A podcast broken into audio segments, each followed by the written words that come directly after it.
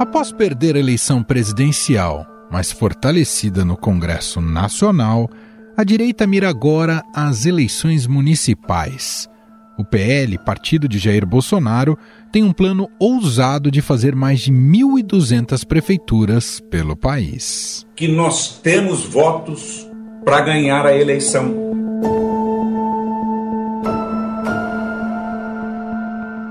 A ideia, tanto da esquerda como da direita, é usar os rivais de 2022 como cabos eleitorais nos municípios, principalmente nas grandes cidades. O Partido Liberal planeja montar uma estratégia de viagens com Jair Bolsonaro pelo Brasil.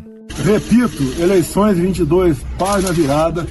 Temos conversado com o partido para a gente ver se a nossa melhor estratégia para o ano que vem, prefeitos e vereadores pelo Brasil todo.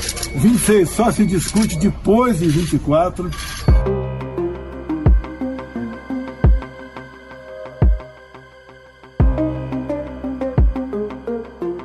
PT ainda não definiu qual será a estratégia montada para Lula, mas o foco deverá ser as grandes cidades do país. Eu prefiro um político competente do que um técnico. A tendência é que haja uma reedição da polarização que ocorreu nas eleições presidenciais.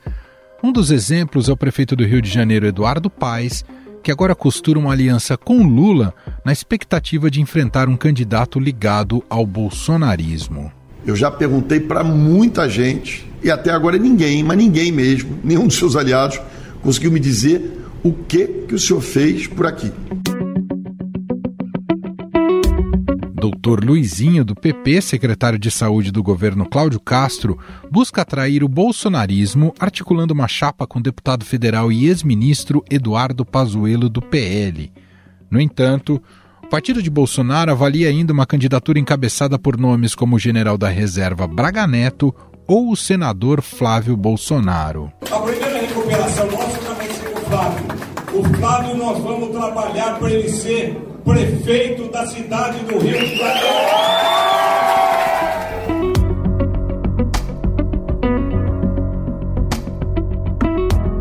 Já o atual prefeito do Recife, João Campos, do PSB, articulou a entrada do PT em sua gestão para garantir o apoio do partido à sua reeleição.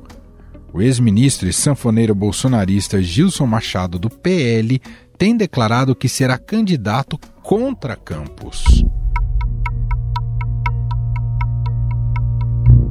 Em São Paulo, o atual prefeito Ricardo Nunes, do MDB, busca uma aliança com o PL para enfrentar Guilherme Boulos, do PSOL, que deverá ter o apoio de Lula. Assim, o bolsonarismo, um candidato apoiado pelo bolsonarismo, parte ali de dois dígitos, de 10% de partida, mesmo numa cidade como São Paulo, que deu a vitória para o Lula. No entanto, o ex-ministro e deputado federal Ricardo Salles quer o posto de candidato do PL na capital paulista. Me sinto absolutamente habilitado. Fui secretário aqui em São Paulo mais de uma vez, fui ministro. Né? Então, acho que sim, há uma, há uma lógica do porquê eu ser candidato.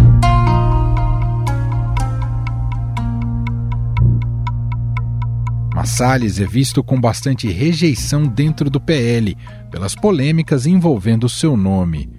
Por isso, alguns bolsonaristas têm feito acenos em direção ao atual prefeito de São Paulo, Ricardo Nunes.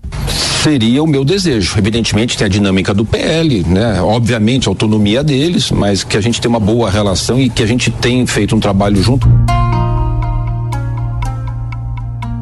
Na mais recente pesquisa feita pelo Instituto Paraná Pesquisas, divulgada no início do mês, Boulos aparece na frente da corrida pela Prefeitura de São Paulo em 2024, com 31,5% das intenções de voto, seguido por Ricardo Nunes, com 17,8%.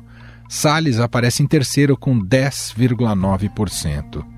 Aliás, São Paulo virou um estado estratégico para os planos de crescimento do PL e da direita no Brasil. No comando de apenas uma cidade paulista com mais de 200 mil eleitores, Suzano, que fica na Grande São Paulo, o partido de Bolsonaro planeja concentrar esforços e recursos financeiros para formar uma espécie de corredor da direita no estado, a partir dos municípios mais populosos. A legenda deve priorizar as cidades que no ano passado já demonstraram ser antipetistas nas urnas, como Ribeirão Preto, Sorocaba e Franca. Das 29 cidades com mais de 200 mil eleitores em São Paulo, 21 deram a vitória para Bolsonaro e algumas delas a diferença foi significativa, como é o caso de Limeira, onde Bolsonaro teve 73% dos votos. No estado, no estado de, São, de Paulo. São, Paulo. Nesse caso, como dissemos, né, o atual presidente na frente com 39,7% contra 36,4% de Lula. Hein?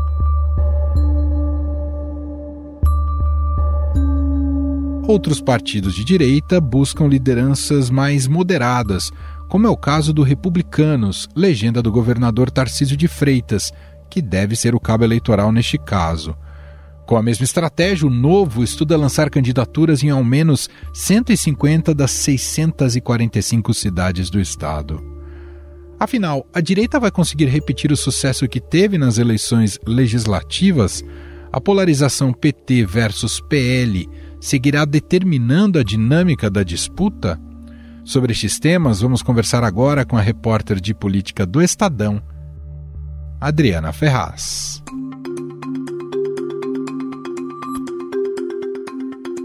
Tudo bem, Dri? Seja muito bem-vinda mais uma vez. Olá, Emanuel, obrigada. Tudo bem, sim, com você? Tudo bom. Bom, Dri, você sabe muito bem que o mundo da política se organiza em torno de eleição a cada dois anos, e isso já está claro aí em relação ao ano de 2024 reportagem sua do Gustavo Queiroz fizeram justamente um levantamento de como os partidos da direita estão buscando consolidar espaços de poder aqui no estado de São Paulo. Queria que você explicasse um pouco para a gente o que, que vocês já identificaram, Dri. É isso mesmo, né? Acaba uma eleição e a gente comenta aqui e é verdade, já se começa a pensar na outra, né?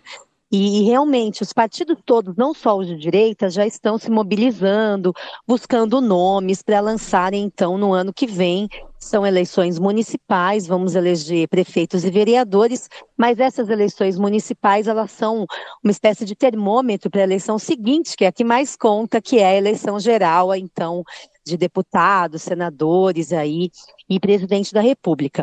Bom, a gente percebeu nessa apuração, Gustavo e eu, que especificamente os partidos de direita, a gente está falando principalmente do PL, do ex-presidente Jair Bolsonaro, do Republicanos, do atual governador Tarcísio de Freitas e também PP e PSD de Gilberto Kassab, que fica ali numa centro-direita, às vezes mais ao centro, às vezes até a centro-esquerda, né? Quando, quando é oportuno. Mas esses partidos estão aí numa caça a prefeitos de São Paulo. A gente tem 645 municípios aqui, boa parte vai poder se reeleger, outra parte não. Mas a gente tem que lembrar que o governo do estado, pela primeira vez em quase 30 anos, não é mais do PSDB né? Não é mais comandado pelos tucanos. E esse novo cenário cria então essa disputa pelos prefeitos, especificamente do PSDB. Aqueles então que vão disputar a reeleição querem se posicionar, querem mais recursos, né? A gente sabe que campanha custa dinheiro, muito dinheiro aqui no Brasil, e o PL do ex-presidente Jair Bolsonaro tem muito dinheiro a oferecer nessa negociação, porque foi o partido que mais elegeu deputados no ano passado. Por conta disso, é o partido que vai ter a maior fatia dos fundos eleitoral e partidário. Isso é um senhor convite aí, cartão de visitas para atrair prefeitos. E o que a gente percebeu é que essa movimentação partidária começou muito cedo dessa vez. A gente está em maio, né? Nem completamos aí o primeiro semestre do ano anterior à eleição e já tem muito prefeito mudando de partido, viu, Emanuel? Em termos de agenda, Adriana, é, o bolsonarismo, o que se conven convencionou a, a, a se colocar a maneira como o Bolsonaro se posiciona em relação aos temas, isso continua sendo já um, um elemento de coesão, né? Essa agenda da, da, da direita ou da extrema-direita? Olha, acho que não só o bolsonarismo, mas um discurso mais conservador, né, no geral. Tem partido que quer fugir já dessa coisa do bolsonarismo, principalmente depois dos ataques, né, da tentativa de golpe no dia 8 de janeiro. Então tem gente procurando um bolsonarista moderado, se é que isso existe, né? Essa peça ficou ali com o Tarcísio de Freitas, o bolsonarista light, moderado. Isso pegou, né? Deu certo no ano passado, ele foi eleito, mas o bolsonarismo a gente sabe que não é light nem moderado e também não dá para dizer ah, o bolsonarismo que não é radical. O bolsonarismo é radical, né? A gente teve a prova ali no dia 8 de janeiro. Agora, há o eleitorado para o bolsonarismo radical. Se a gente pegar o mapa de votações aqui em São Paulo, a gente percebe, especialmente o interior, em algumas cidades como Limeira, por exemplo, Bolsonaro teve 75% dos votos no segundo turno para presidente. Então, uma cidade quase que inteiramente bolsonarista, né? Esse eleitorado, ele muito provavelmente não vai mudar de característica em dois anos. Então, neste caso, se busca um candidato mais alinhado ao bolsonarismo, porque ali há demanda para isso, né?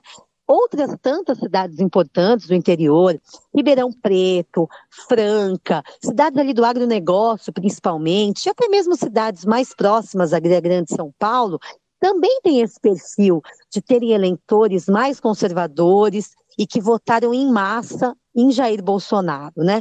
Então, os partidos estão de olho nisso, sim. O bolsonarismo, é claro que continua como um, um atrativo, mas tendo em vista que o ano que vem muita coisa pode mudar, né? Bolsonaro pode ficar inelegível.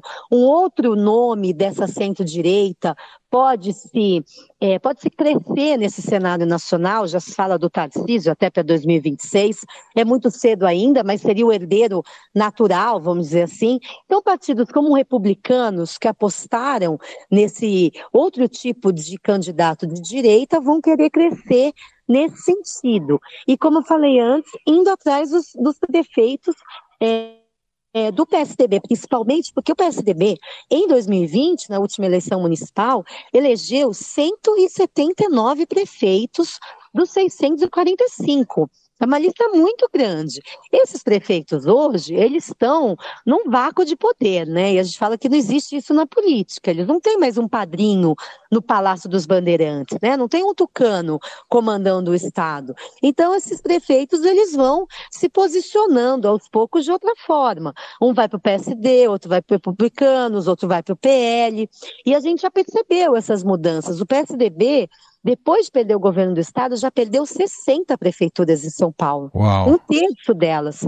É muita coisa mesmo. Então, é, nesse sentido, esses partidos de direita com mais recursos vão sair na frente, né? E, e há também uma busca por lideranças femininas? Vocês identificaram isso também, Dri? Sim, principalmente nesses partidos de centro-direita, porque é, se quer eleger mulheres com esse discurso conservador, com esse discurso é, alinhado ao bolsonarismo, mas com um discurso no tom de voz mais ameno, né? Sem falar muito em, em pegar em armas, vamos dizer assim, né?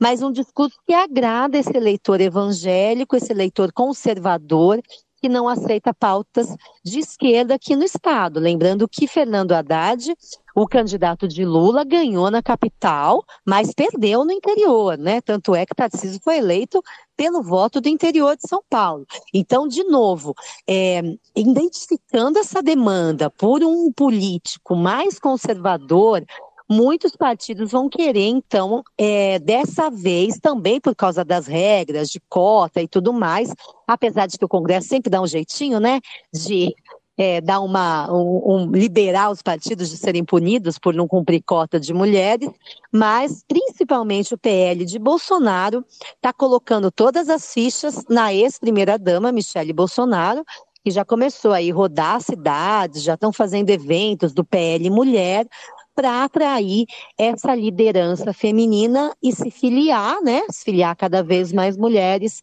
com esse discurso conservador. Bom, e naturalmente é de se esperar que o. já tem, imagino, mas é de se esperar que o governador Tarcísio de Freitas exerça um poder de influência considerável nesse processo daqui até o ano que vem nessas eleições municipais, né, Dani?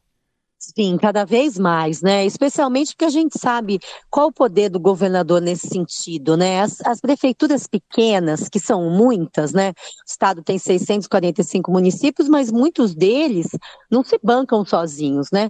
Eles dependem de recursos federais e de recursos estaduais.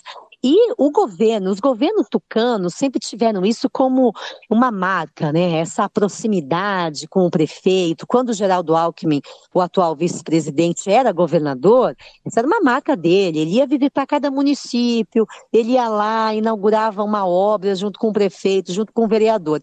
Isso dá certo em São Paulo, né? A gente percebe que isso dá certo. Alckmin se elegeu quatro vezes aqui, né? E Tarcísio de Freitas, aos poucos, está aprendendo a fazer isso, tem ido mais ao interior e é natural que ele faça cada vez mais, que até a eleição do ano que vem o número de aí repasses para a prefeitura só aumente e com isso ele vai certamente conseguir trazer gente para o partido dele ou mais que isso, né, manter esses prefeitos no seu círculo ali político ainda mais se ele tiver pretensões ali nacionais daqui a quatro anos, Emanuel. Rodrigo, como essas primeiras negociações e primeiras movimentações estão mexendo também com a disputa na cidade de São Paulo, que acho que foi uma disputa até mais antecipada uh, do que as demais uh, no país, não é? É, aqui a gente já fala em nomes, né, Emanuel? Em outras cidades a gente está falando ainda de troca partidária, né? Se o prefeito vai mudar de partido para ter mais chance. Aqui a gente já tem alguns nomes muito bem colocados, né, no cenário eleitoral. A começar pelo candidato de oposição, Guilherme Boulos, que é deputado federal pelo PSOL, ele foi o adversário do atual prefeito Ricardo Nunes, que era vice em 2020 na chapa de Bruno Covas, perdeu para Covas e Nunes no segundo turno, porém cresceu muito naquela eleição, né? Ele alcançou 2 milhões de votos no segundo turno, quando o PT nem estava governando o país, né? Naquela época era Bolsonaro o, o presidente do país. Enfim, de lá para cá, Guilherme Boulos foi eleito deputado federal, mais votado do estado, e com mais de metade dos votos na capital, que é um dado muito interessante. Então, quer dizer que na eleição passada, Boulos teve 500 mil votos na, na capital. Ele já chega com esse potencial aí de crescimento para o ano que vem. Ele vai disputar, claro, com o prefeito atual que vive uma fase de cobranças e de incertezas. Ele tem uma aliança enorme que dá sustentação ao seu governo. O Nunes é do MDB, mas ele governa com o PL de Bolsonaro, com o PP, com o PSD, com republicanos, com praticamente todos os demais partidos, a não ser o PT e o PSOL. Né? Então, ele tem uma base muito ampla. Porém, a insatisfação em relação à sua gestão, a dificuldade de Nunes cumprir as suas promessas de governo e também dele se posicionar politicamente mais fortemente, né? Ele ainda é um, um prefeito bastante desconhecido da população e que tem pouca influência no cenário político nacional. Então tem essas dificuldades. Porém, tem a máquina na mão e um caixa enorme, a gente sempre fala aqui, para gastar até o ano que vem, já está começando a gastar, aliás, em obras de recapeamento pela cidade toda. A gente vai ter também o também deputado federal Ricardo Salles, é, que é do PL, que já recebeu apoio público de Bolsonaro por no mínimo duas vezes, mas que tenta se solidificar ali no partido dele, porque o partido dele ainda segue com o Nunes, pelo menos por enquanto. Uhum. E tem outros nomes correndo por fora, né, Manuel? A gente tem a Tabata Amaral, também deputada, seria a terceira deputada federal a disputar a prefeitura, ela é do PSB, ela é tá na aliança, o partido que está na aliança com o Lula, tem o vice-presidente Geraldo Alckmin, mas ela própria não é muito próxima, né, dessa ala mais à esquerda do PSB. Sim. Então há também uma uma convites, né, conversas feitas com ela é, pelo PSDB. A gente apurou que há uma intenção do atual presidente do PSDB, presidente nacional, né, o Eduardo Leite, de atrair a Tabata para o partido ou de formar com ela uma outra chapa para disputar a prefeitura, aí sim uma chapa de centro, que seria uma chapa diretamente é, se opondo a Ricardo Nunes, né? Se a gente contar que vai ter bolos de um lado, Salles do outro, a Tabata, então, ela é, atrapalharia ali o meio do campo de Ricardo Nunes, né? Não, e a gente já percebe como isso mexe com Brasília, uh, nas disputas ali na, na CPI do MST. É quase como se fosse uma antessala dessa disputa municipal, não é, Dri? Isso, claro, ainda mais porque Ricardo Salles conseguiu ser o relator né, dessa CPI que foi aprovada ali para fazer oposição ao governo. E o Ricardo Salles já quer incluir o MTST, né? Ela colocar um outro movimento nessas investigações. Lembrando que o MTST é o movimento é, do sem teto, não do sem terra, né? O, o movimento do sem terra, MST, é o alvo dessa CPI. Mas o movimento do sem teto é o movimento que abrigou Guilherme Boulos por muitos anos. O Boulos se alçou aí à política por causa do seu ativismo no MTST, né? Então o Salles já quer ampliar essa CPI para achar alguma coisa do Bolos e ficar ali num. Realmente, a gente assiste, vai assistir uma prévia do debate do ano que vem, se os dois forem mesmo candidatos, já estão ali se atacando mutuamente. A Tabata, de, por enquanto, só olhando e os outros candidatos também. Agora, o Boulos ataca demais o Nunes, o Nunes está, aliás, apanhando de todos os lados atualmente. É todos eles já criticando. É assim mesmo quando o candidato está na máquina, né? E vai tentar a reeleição. Então vai ser animada a campanha ano que vem, Manuel. Sem dúvida.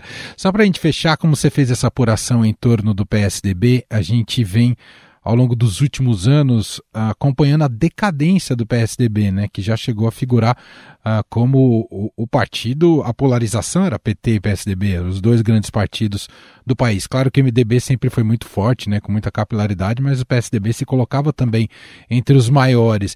E o PSDB está se tornando um partido de médio para pequeno, Dri? Ah, sim, não. Ele se tornou, viu, Emanuel? Olha, o resultado das eleições do ano que vem vai consolidar ou não isso, né? Mas no cenário nacional, o partido hoje é um partido pequeno, sim, porque 14 deputados federais é muito pouco, né? Uma bancada que já foi duas, três vezes maior, e a bancada hoje só é maior porque tem o Cidadania, que é um partido federado ao PSDB hoje, né?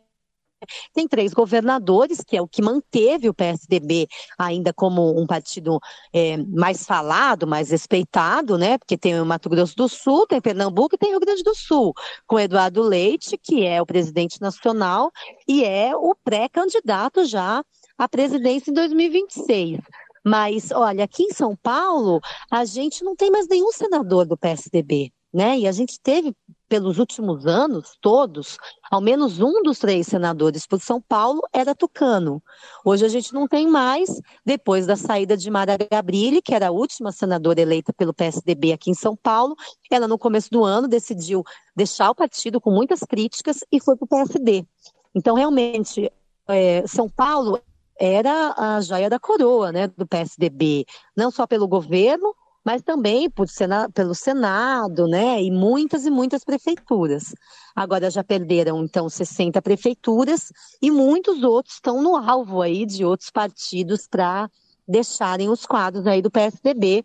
A gente vai ver realmente o partido tem que fazer uma reviravolta, né? Tem que dar a volta por cima aí o ano que vem para se manter é, viável, para se manter nesse cenário e para manter a candidatura de Eduardo Leite para 2026 minimamente viável, né? E é muito importante você dizer isso, né? Porque fica parecendo que a gente está antecipando demais o debate, mas não é, né? É muito estratégica essa eleição municipal para todo tipo de ambição para quem busca a eleição em 2026 e principalmente em relação aos principais cargos. Tudo isso tem uma influência direta no resultado, capilaridade, apoio, tá tudo encadeado, né, Dri?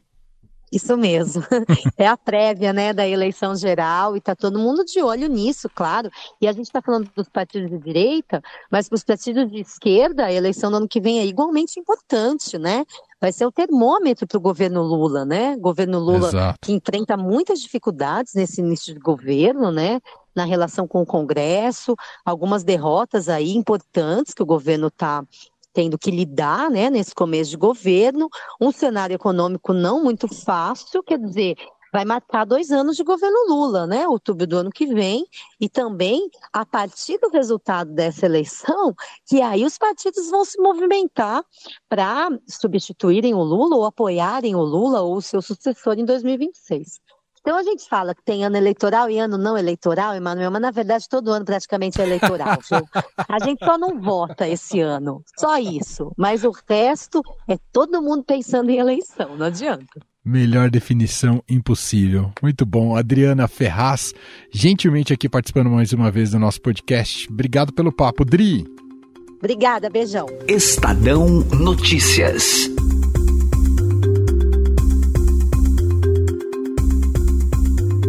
E este foi o Estadão Notícias de hoje, segunda-feira, 29 de maio de 2023. A apresentação foi minha, Emanuel Bonfim. Na produção, edição e roteiro, Gustavo Lopes, Jefferson Perleberg e Gabriela Forte.